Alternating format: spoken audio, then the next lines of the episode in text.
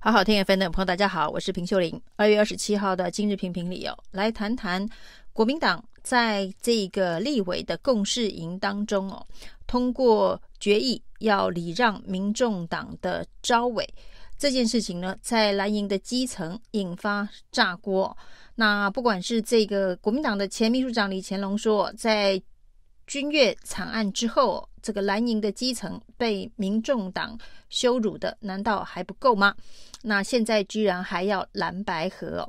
当然，李乾龙是在这一次的总统大选非常重要的操盘手，也是侯友谊最重要的支持者。那面对蓝白合破局之后，国民党在总统这一局选举惨败的结果，李乾隆当然是心中会有非常多的愤怒。那罗志强的首席助理台北市议员杨植斗也跳出来说。那都已经在总统大选被蓝白河弄到输掉了这场大选哦。那此时此刻为何还要再继续蓝白河？那除此之外呢？这个明星新科立委徐巧芯也说，如果要礼让招委的话，在内政委员会礼让无党籍的高金素梅可以哦。那其他的部分呢？国民党应该都要自己拿下招委，不应该礼让给。这个民众党，那甚至呢，这一个到底这一席要礼让给民众党的招委是司法法制委员会的招委，还是其他委员会哦？国民党立委赖士葆爆料，有在赖群组中收到讯息啊，要礼让的是财政委员会的召委，要礼让给民众党的黄珊珊呢、哦。那黄珊珊可以说是在蓝白河当中，国民党认为的首要破局战犯哦。所以呢，一听到黄珊珊的名字，这个原本就已经炸锅的呃蓝军的基层哦，显然是要火山大爆炸了。那包括了这个曾经替国民党选过立委的最佳菜农林嘉欣说，如果让黄珊珊当招委的话，要立刻退党哦。赖世宝则说。哦，听到要礼让黄珊珊呢，他的服务处办公室的电话都被不满的蓝营群众给打爆了。那除此之外呢，蓝营的名嘴也骂翻了，包括了沈富雄，包括了朱凯翔、张宇轩等等哦。基本上呢，对于国民党在共事营当中做出要礼让民众党招委的决议。是反弹非常的强烈哦。那在蓝白河军乐破局惨案当中的呃重要参与者，国民党的这个智库副执行长林涛，呃也批评这样子的一个共识的决策。那林涛的说法呢，一向都认为跟可以代表国民党的党主席朱立伦哦，所以林涛在此时此刻脸书贴文反对。礼让民众党的招委哦，是不是也代表朱立伦在这件事情上面呢踩了刹车哦？事实上，在花莲的这个共事营，在讨论相关到底要不要蓝白合作礼让民众党招委的议题的时候，国民党党主席朱立伦是在场的。那在傅昆萁的主持之下呢，四十六位参加共事营的国民党的立委哦，那采取投票的方式哦，那投票的。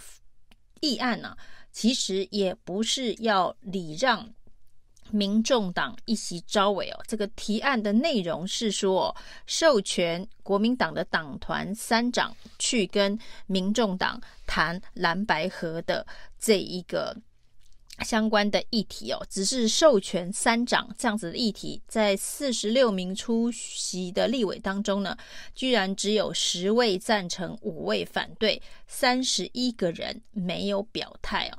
那据说，当然这个主席傅昆萁事后呢，也个别的询问了三十一名没有表态的立委的意思哦。最后呢，得到大家也同意，党团三长去跟民众党谈合作。那不过非常呃奇怪的是说，这个既然议案不是礼让民众党招委哦，只是授权党团三长可以去谈这个蓝白合作的议题哦。那党党团三长跟这个白营的立委，还有民众党的党主席柯文哲，不过就在前几天。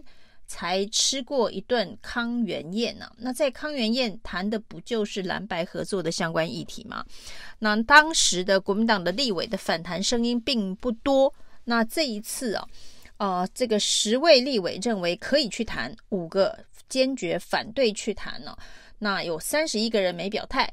那为什么不表态哦？那最后在私下的征询当中，才倾向可以去谈谈看、试试看哦。这是不是代表，其实，在国民党的立委当中，对于党团三长的信任度哦、授权度哦，是仍然有很高的疑问。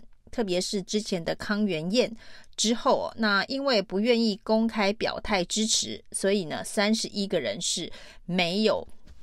表态赞成，只是私下以不反对的方式，让国民党的共识营达成共识哦。所以呢，当叶元之在第一时间爆料，在国民党的共识营当中哦，这个支持党团三长去跟民众党谈合作的票数是压倒性的胜过反对的时候，叶元之所认知的是十票比五票。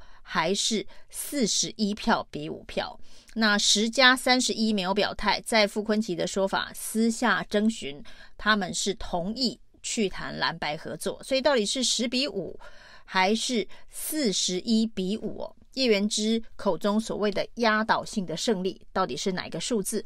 那之后呢，在各种反弹声音出现之后呢，可以看得到。朱立伦则是对这样子的一个背书，好像是有所疑虑了。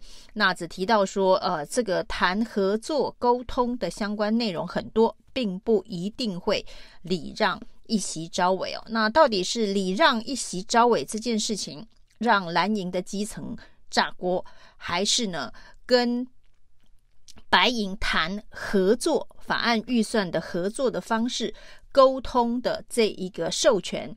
让基层炸锅，这恐怕比较明确具体的是实际的礼让哦。那基本上蓝营的群众也不可能完全拒绝跟白银合作，因为蓝白加起来的票数就是实质的过半了。那到底是要用五十四票去对上民进党的五十一票，还是要五十四加八等于六十二去碾压民进党的五十一票？这在立法院的运作当中哦，当然，呃，是一个很明确的一个选择题啊。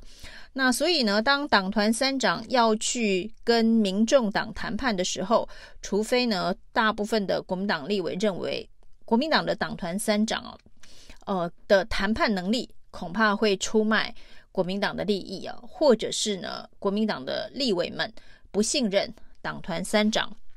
可能可以谈出对国民党利益最大化的一个最终的结果。不过这件事情在闹大之后，居然也有人说要追杀那十位赞成民众党跟国民党来谈判的这个十个立委，所谓的赞成票那十票会不会成为这个国民党的新十扣？过去民进党呢有所谓的十一扣。呃，遭到党内的其他的同志的追杀，还有基层的支持者的追杀。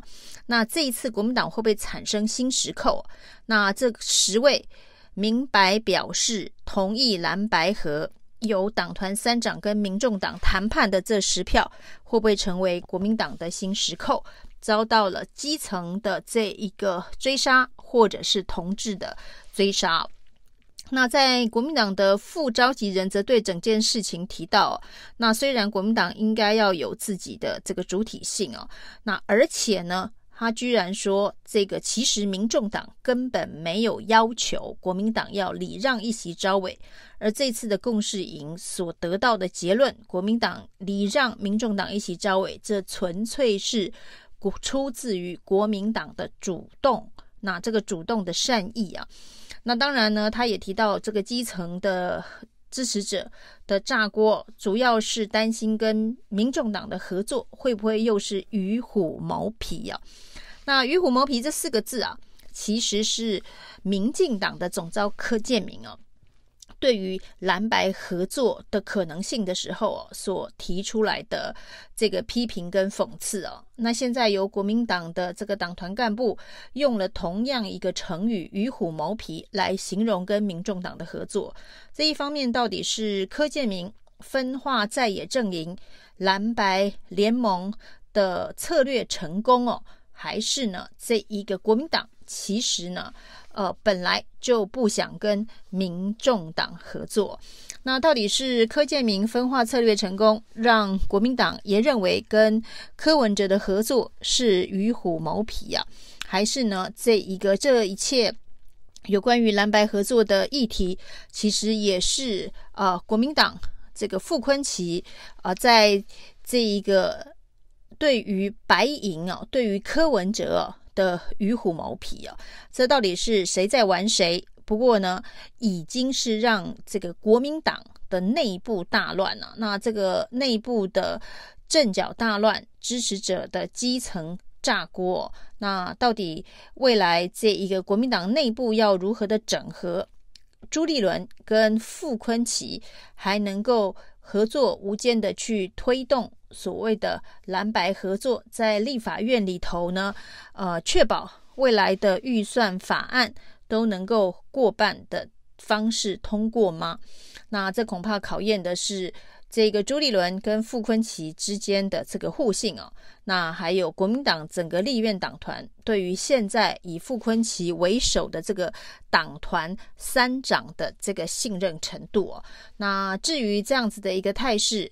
内部炸锅的态势如果持续下去的话，那十位投下赞成票的立委也极有可能就真的要变成了国民党的新时刻哦。以上今天的评评理，谢谢收听。